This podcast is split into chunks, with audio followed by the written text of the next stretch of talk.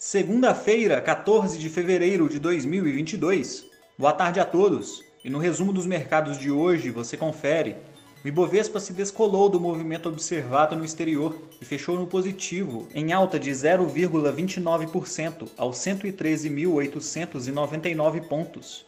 Na ponta positiva, as ações da Rapvida fecharam em alta de 2,44% no primeiro pregão após a conclusão da incorporação da Notre Dame Intermédica, cuja fusão resultou em uma das maiores companhias relacionadas à saúde do país.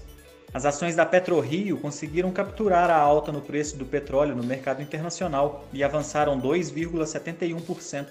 Na ponta negativa, os papéis preferenciais da Oi fecharam em queda de 3,11% após o anúncio do cancelamento de seu registro de companhia aberta nos Estados Unidos, ainda que esse fato não impacte a situação da Oi no Brasil, mantendo-a obrigada a divulgar todas as demais informações necessárias junto à B3. No câmbio, o dólar à vista às 17 horas estava cotado a R$ 5,22, em queda de 0,46%. No exterior, as bolsas asiáticas fecharam em queda, em função das tensões entre Rússia e Ucrânia e os receios globais por uma possível invasão russa, contando com o reforço de declarações do G7 sobre sanções econômicas caso isso aconteça. Após voltar de feriado nacional, a bolsa japonesa apresentou queda expressiva, liderando as baixas na região. Por lá, o índice Nikkei caiu 2,33%. E na China, o índice Xangai Composto teve queda de 0,98%.